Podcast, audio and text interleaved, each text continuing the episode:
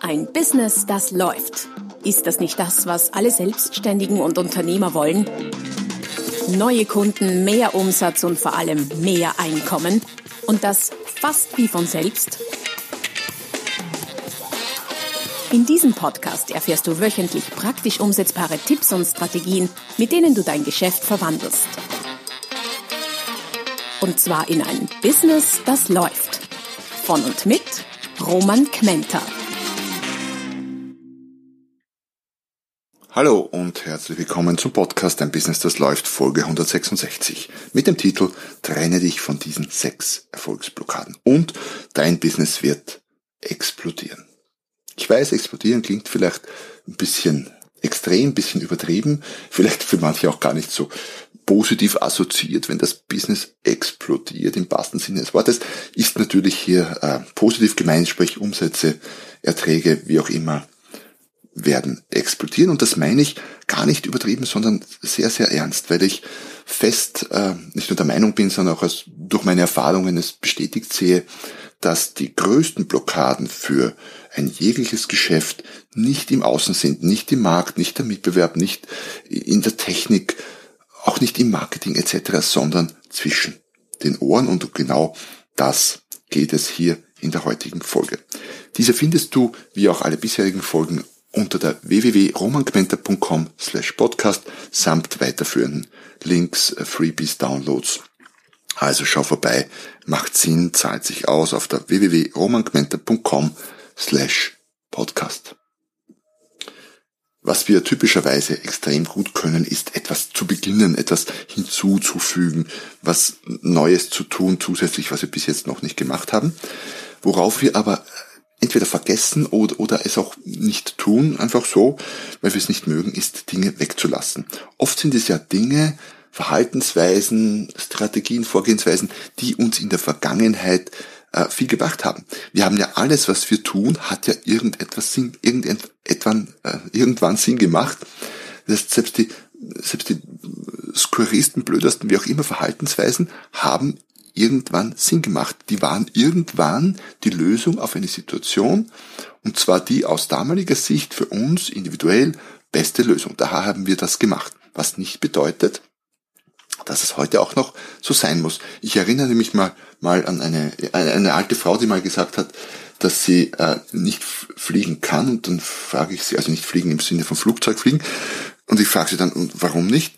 Sagt sie, ja, der Arzt hat es ihr verboten und bei genau dem Hinterfragen stimmt das schon. Sie hatte mal eine Mittelohrentzündung, glaube ich, und der Arzt hatte ihr das Fliegen verboten, allerdings war das irgendwie 30 Jahre früher oder so. Ähm, eine schöne Metapher für manches macht durchaus Sinn, aber manches verliert auch seinen Sinn. Und um solche Dinge kann es auch bei diesen sechs Erfolgsblockaden gehen, um die ich mich heute in dieser Folge etwas genauer annehmen möchte. Was sind das denn für welche sechs Erfolgsblockaden, von denen du dich trennen solltest? Idealerweise noch heute. Oder zumindest heute damit beginnen, weil du weißt ja, es ist schön, ich kann hier sprechen, du hörst mir 20 Minuten oder so zu.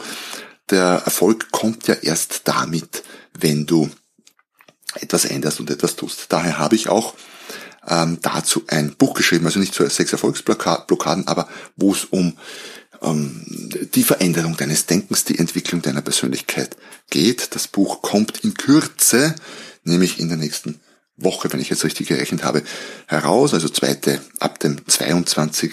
März ist es auf jeden Fall erhältlich. Es gibt dann auch vom 22.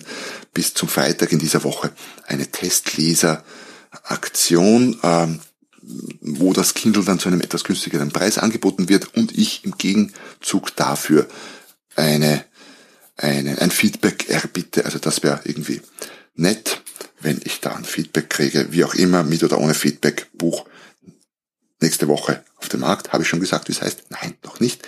Es wird heißen oder es heißt, sag dem Leben, was du von ihm haben willst. Aber dazu noch mehr in weiteren Folgen. Zurück zu unseren Erfolgsblockaden.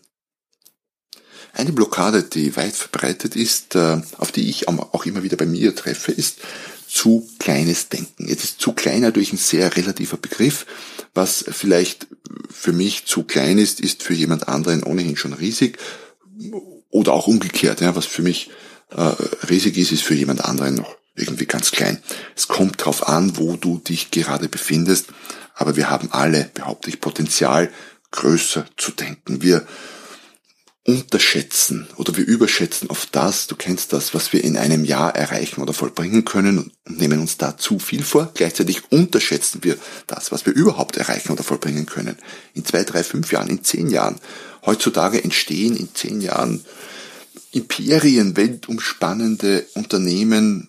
Bin überzeugt, heute wird gerade irgendwas gegründet, ähm, das in zehn Jahren äh, die Welt dominiert in irgendeiner Form, in irgendeiner Branche, in irgendeinem Bereich.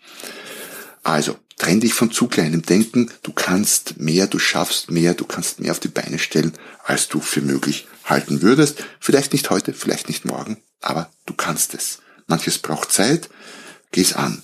Und der wichtige erste Schritt ist, das eigene Denken zu hinterfragen, zu fragen, hm, ist das denn, wäre wär es denn möglich noch größer, was auch immer größer bedeutet. Größer kann bedeuten wirklich größer, wie mehr, es kann aber auch heißen, immer, immer kleiner, kleiner, kleiner, kleiner. Weil auch in der Kleinheit kann die Größe liegen bei gewissen Produkten, klar. Äh, kann auch bedeuten schneller. Egal worum es geht, ähm, hinterfrage dein Denken und frag dich in den wichtigen Bereichen, denke ich groß genug? Und wenn du dich dabei ertappst, dass du nicht groß genug denkst, dass du dir denkst, na ja, okay, das wäre jetzt im Vergleich zu jetzt ein bisschen mehr, aber nicht so viel mehr, dann äh, Überleg dir mal, was denn groß wäre und geh gefühlt über diese Grenze hinaus. Wie schaffst du es, größer zu denken? Mir helfen da äh, Biografien immer sehr oder der Umgang mit Menschen, da kommen wir später noch dazu, der Umgang mit Menschen, die das, was ich als groß einstufe, vielleicht schon geschafft haben. Also, Blockade Nummer eins, die, die gekübelt gehört, ist zu kleines Denken. Ein weiterer Punkt, eine weitere Blockade, Blockade Nummer zwei, wenn man so wollen, ähm, die extrem verbreitet ist, gerade auch bei, bei Selbstständigen, bei Unternehmern, bei kleinen, aber manchmal auch durchaus bei größeren Unternehmen, ist die Idee, alles selber machen zu müssen und dann tatsächlich auch alles selber zu machen.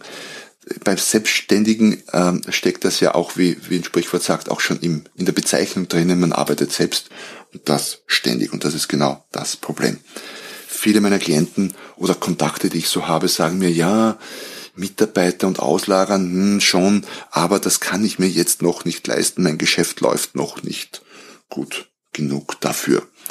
Das ist äh, eine grundlegend falsche Denkweise. Warum?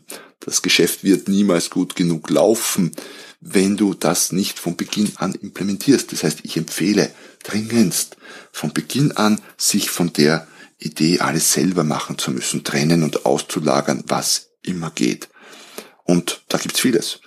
Und äh, das heißt jetzt nicht, dass du mit einer 20-Stunden-Kraft äh, sofort starten musst oder mit einer Vollzeitkraft, aber beginne klein. Beginne mit zwei Stunden die Woche auszulagern, das kann sich jeder leisten. Und wenn du nicht anstellen willst, dann Freelancer, wie auch immer, aber lager der aus, selbst zwei Stunden die Woche schaffen dir einen Spielraum von circa neun Stunden im Monat, ein ganzer Arbeitstag, wo du an deinem Unternehmen arbeiten kannst, statt äh, Dinge zu tun, die dir nicht wirklich viel Wertschöpfung bringen. Was meine ich damit? Bei all dem, was du tust, solltest du dir überlegen, was ist denn die, wie viel Wert schaffst du damit für dein Unternehmen? Oder für deinen Tätigkeitsbereich, was auch immer. Und äh, wenn der Wert hoch genug ist, dann mach es selber. Wenn der Wert nicht hoch genug ist, lagere es aus. Banales Beispiel, irgendwas auszumisten, auszusortieren oder Belege, ich weiß nicht, abzulegen für die Buchhaltung vorzubereiten am Monatsende. Eins meiner Lieblingsbeispiele, ich weiß, ähm, wahrscheinlich deshalb, weil, es, weil ich es nicht gerne selber mache, aber aus, muss ich äh, leider gestehen, immer noch selber mache, weil äh, meine Mitarbeiter äh, zwar tolle Dinge für mich tun, aber halt nicht hier vor Ort bei mir sitzen, sondern schöne neue digitale Welt halt verteilt sind äh, in der Gegend, in der Landschaft, in Österreich und Deutschland und ich daher gewisse Sachen, die ich physisch halt hier sind bei mir, nicht so leicht auslagern kann. Wie auch immer, lange Erklärung, aber das ist eigentlich schlecht investierte Zeit. Also nicht eigentlich ist schlecht investierte Zeit für mich. Nicht, weil das nicht gemacht gehört, weil wenn ich es nicht machen würde, dann würde äh, mein, zuerst mein Steuerberater, aber dann irgendwann auch das Finanzamt mir auf die äh, Füße treten und sagen, hör mal, da fehlt uns doch was. Also keine gute Idee, das nicht zu machen, aber es sollte jemand anderer tun. Warum? Weil jemand, der das an meiner Stelle gut kann, kostet wahrscheinlich 15 Euro die Stunde, je nachdem. Äh, wie auch immer, es ist auslagerbar und wenn ich es nicht schaffe, in meinem Business mehr als 15 Euro die Stunde Wert zu schöpfen, dann mache ich grundlegend etwas falsch. Das heißt, überleg dir, was ist dein Stundenwert? Dazu habe ich auch noch Beiträge verlinkt in den Show Notes unter www.romangmenta.com slash podcast. Was bist du für dein Unternehmen Wertestunde? Und alles, was unter diesem Wert liegt, solltest du tendenziell auslagern. Und alles, was drüber liegt, selber machen und natürlich die wertvollsten Dinge solltest du unbedingt selber machen, die am wenigsten wertvollen für dein Unternehmen auslagern. Dazu habe ich auch eine Tabelle erstellt, die nicht alle Tätigkeiten umfasst, ein Poster sogar, aber doch äh, vieles von den Klassikern, mit denen man halt so als Selbstständiger oder Unternehmer zu tun hat, die kannst du dir auch holen im Shownote-Bereich unter www.romangmenta.com slash podcast. Ein weiteres Ding, eine weitere Erfolgsblockade, von der du dich sofort trennen solltest am besten. Wenngleich ich zugeben muss, für viele ist es keine ganz leichte, sich zu trennen, aber dennoch sage ich, lass es sofort bleiben, ist das Streben nach Perfektion. ist ein Klassiker. Ein Klassiker deshalb auch, weil dieser Perfektionismus sehr oft als, ich sage mal, als Pseudo-Schwäche hingestellt wird. Man kennt das bei Interviews zum Beispiel für äh, bei, bei Stellenbewerbern. Man fragt sie dann, und was äh, haben sie so für Schwächen? Und dann sagen sie, ja, ich weiß nicht, ich mache ähm, ich bin zu perfektionistisch manchmal. Und äh, Pseudoschwäche deshalb, weil sie eigentlich meinen, das wäre was Gutes, aber weil sie ja irgendwie was sagen müssen an der Stelle und ja nicht sagen können, äh, ich weiß nicht, einmal die Woche besaufe ich mich so haltlos oder so als Schwäche, sagt man ja nicht im Vorstellungsgespräch, dann sagt man eben sowas wie Perfektionismus. Nur aus meiner Sicht ist das keine Pseudoschwäche. Das ist eine ausgemachte, riesige, fette Schwäche. Also, Weg damit. Perfektion ist nicht nötig in vielen Bereichen. Exzellenz reicht vollkommen. Ähm, der Sieglauf, Kitzbühel, Streif, Downhill, Abfahrt. Der Sieglauf ist niemals perfekt. Wenn man sich das anschaut in, in Nahaufnahmezeitlupe, das ist gespickt mit Fehlern und Fehlerkorrekturen permanent. Niemals perfekt, aber exzellent und besser als die anderen. Und darum geht es. Statt irgendetwas zu 100% zu machen, ist es sehr viel wirtschaftlich effizienter, das Ding zu 80% zu machen oder 80% des Ertrags rauszuholen, was immer der Ertrag ist, und die 20% da zu lassen. Und dafür, und das aber in 20% der Zeit, du kennst das, das alte Pareto-Prinzip, 80-20. Und mit der 80% der Zeit, die du dafür äh, jetzt gespart hast, quasi, kannst du von was anderem auch 80% zu machen. Gibt's Ausnahmen? Ja, okay. Zugegeben, es gibt Ausnahmen, wo ich schon, naja, ich sage mal zumindest annähernd Perfektion gern hätte, wobei ich mir nicht sicher bin, ob, ob es da nicht auch einfach nur Exzellenz ist.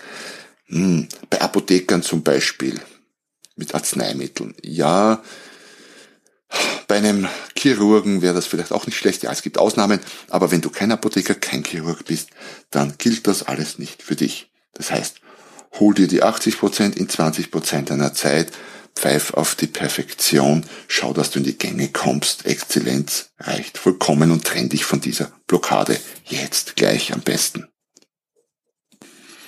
Eine weitere Blockade, von der du dich am besten gleich trennen solltest, ist der Wunsch, everybody's darling sein zu wollen, von allen geliebt, gemocht zu werden. Ich meine, ja, ich verstehe das ja. Ist ja nett, wenn man geliebt und gemocht wird. Kann ich gut verstehen. Tut mir auch gut. Nur der Preis, den du dafür zahlst, everybody's darling sein zu wollen, ist einfach in vielen, vielen Bereichen zu hoch. Auch da spielt natürlich wieder das Pareto-Prinzip eine Rolle. Eine Beliebtheitsquote von 100% ist sehr viel mühsamer zu erreichen, wenn überhaupt, als eine von irgendwie 80 und das in einem Bruchteil der Zeit. Es hat sogar aber auch äh, richtig wirtschaftliche Auswirkungen. Ich habe schon öfter über Positionierung geschrieben. Everybody's Darling zu sein ist in Sachen Positionierung ganz schlecht, weil dann bist du halt okay für die meisten.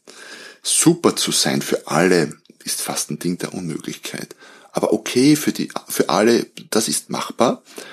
Was meistens bedeutet, dass du ein sehr vergleichbares Produkt, sehr vergleichbare Dienstleistung hast und keine Ecken und Kanten. Die, die extrem beliebten Produkte, die mit den, mit den Raging Fans, oder Raging Fans, glaube ich, heißt es auf Englisch, ähm, also die wirklich die Gott, die dich Gott gleich verehren, also jetzt nicht dich als Person, oder vielleicht auch mal, ja, aber, oder das Produkt, die haben auch Feinde, die haben auch welche, die sagen, das ist furchtbar, das würde ich nie kaufen. Apple zum Beispiel. Da gibt's, Apple ist eine Religion für die einen und die anderen sagen, never ever würde ich so ein Produkt kaufen. Äh, Red Bull, die einen äh, trinken es literweise, die anderen würden es nie anrühren und so weiter und so fort. Also alle, ich habe mal alle gut positionierten großen Marken oder auch die kleinen gut positionierten haben äh, haben Leute, die die das ganz super finden und andere, die das nicht kaufen würden oder auch einfach nicht kaufen, nicht weil sie es nicht wollen, sondern weil das einfach nicht ihr Ding ist, weil sie das nicht brauchen. Also speziell in Sachen Positionierung ist es ganz, ganz, ganz schlecht, everybody's darling sein zu wollen. Dein Business wird deutlich Fahrt aufnehmen, wenn du dich von gewissen Zielgruppen trennst. Wenn du nicht everybody's darling sein willst, sondern für wenige aber das Perfekte, oder perfekt haben wir gesagt, ist nicht gut, aber das Exzellente bieten willst und kannst. Mach das. Lies dazu den einen oder anderen Beitrag von mir, habe ich verlinkt in den Shownotes. Adresse weißt du bereits auf meiner Website. Bereich Podcast findest du all das. Ein weiterer Punkt, äh, von dem du dich trennen solltest, der eine ausgewachsene wirtschaftliche Erfolgsblockade für dein Business sein kann, und ist ziemlich verbreitet, ist die Idee, billiger sein zu müssen als die anderen, um erfolgreich zu sein. Viele selbstständige Unternehmer, aber auch Verkäufer, angestellte Verkäufer meinen ja, der Kunde würde immer nur das mit dem besten Preis kaufen. Das tut er definitiv nicht. Da gibt's jede Menge Studien, aber wir brauchen gar keine Studien, das kannst du bei dir selber checken. Kaufst du immer das Billigste? Nein, tust du nicht. Du kaufst sehr oft Dinge, die deutlich teurer sind als du dir vorgenommen hast sogar, also du gibst deutlich mehr aus, als du wolltest, die deutlich teurer sind als andere, einfach weil sie andere Vorteile bieten. Die Idee, dass wir immer billiger sein müssen als der Mitbewerb, die hört man allerdings oft.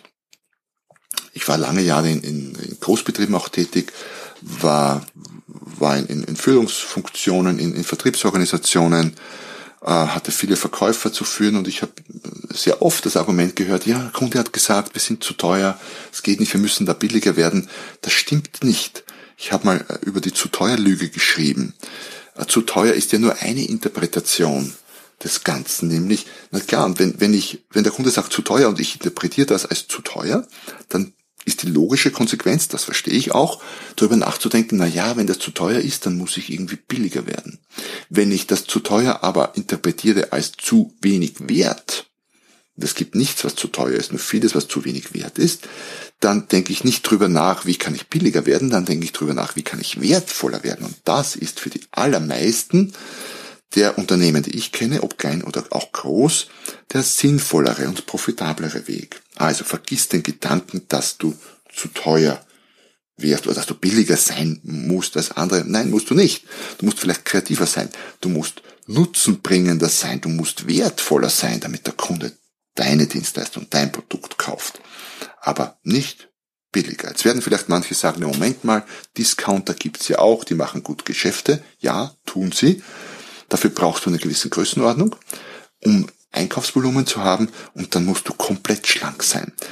Äh, bei jedem, der seine Zeit verkauft, äh, der kann den Gedanken an Discount von Haus aus vergessen. Warum? Weil blöderweise deine Zeit sehr limitiert ist. Discount kann nur dann gehen, wenn ich das, was ich verkaufe, möglicherweise die Zeit der anderen, aber bei Zeit ist es generell ganz, ganz, ganz schwierig, wenn dann eher im Produktbereich wo ich das Produkt halt quasi endlos duplizieren kann, idealerweise im digitalen Produktbereich. Da könnte es gehen, ist aber nicht das, was ich grundsätzlich empfehle und keine Richtung, in die ich äh, zu denken raten würde im Normalfall. Also vergiss die Idee, billiger als die anderen sein zu müssen. Musst du nicht, du musst wertvoller sein. Und last but not least, eine wichtige Erfolgsblockade, die jetzt nicht nur zwischen deinen Ohren ist, sondern tatsächlich physisch auch vorhanden ist. Die falschen Leute sind die falschen Leute, mit denen du dich umgibst. Auch die Leute haben ja irgendwann Sinn gemacht für dich. Die haben dich vielleicht irgendwann weitergebracht. Die fandest du nett, amüsant, unterhaltsam, äh, keine Ahnung, manchmal auch im privaten Bereich, die hast du geliebt. Wie auch immer, was nicht bedeutet, dass das ewig so bleiben muss. Und ich bin überzeugt, wenn du einen Schritt zurückgehst, innehältst und dir mal dein Netzwerk anschaust, mit welchen Leuten umgibst du dich und äh, mit wem davon würdest du dich heute immer noch umgeben, wenn du jetzt die Entscheidung treffen würdest und mit wem nicht mehr? Dann gibt's da wahrscheinlich einige, wo du dir denkst, hm, ja, eigentlich äh, der oder die ist weder amüsant noch mag ich sie sonderlich, bringt mir auch, bringt mich auch beruflich oder ich weiß nicht, weltanschaulich, wie auch immer, irgendwie weiter, aber jetzt habe ich den oder die mal in meinem Umkreis. Das stimmt nicht. Die Entscheidung triffst du nämlich jeden Tag aufs Neue. Die Entscheidung hast du mal getroffen und du triffst sie jetzt wieder, nämlich diesen Kontakt zu halten oder auch nicht. Die richtigen Leute bringen dich unglaublich viel weiter. Ich sage immer das Beispiel, stell dir mal vor, du könntest dir fünf Leute wählen, die, mit denen du dich wöchentlich einmal die Woche triffst. Und stell dir mal vor, das wären vielleicht, je nachdem was du tust, aber bei mir wären es vielleicht so Leute wie Warren Buffett, Elon Musk, Steve Jobs, Gott hab ihn selig, gibt's ja nicht mehr, aber ich kann ja mal jetzt frei wählen. Oh, Richard Branson wahrscheinlich und noch ein paar andere, ähm, von denen ich wahnsinnig viel lernen könnte. Ich glaube, es wäre gar nicht vorstellbar, wie schnell ich mich wie sehr weiterentwickeln würde, wenn ich mit den Fünfen einmal die Woche irgendwie zum Abendessen gehen könnte oder mit, mit sechs Leuten, wie auch immer. Also, trenn dich von den falschen Leuten. Ich weiß, das fällt schwer, wenn Leuten Menschen hinter sich zu lassen. Ähm, und manchmal ist es notwendig, weil sie dich festhalten da, wo du bist und weil sie dich blockieren. Das wird im Business definitiv so sein. Das können auch Mitarbeiter sein, klarerweise.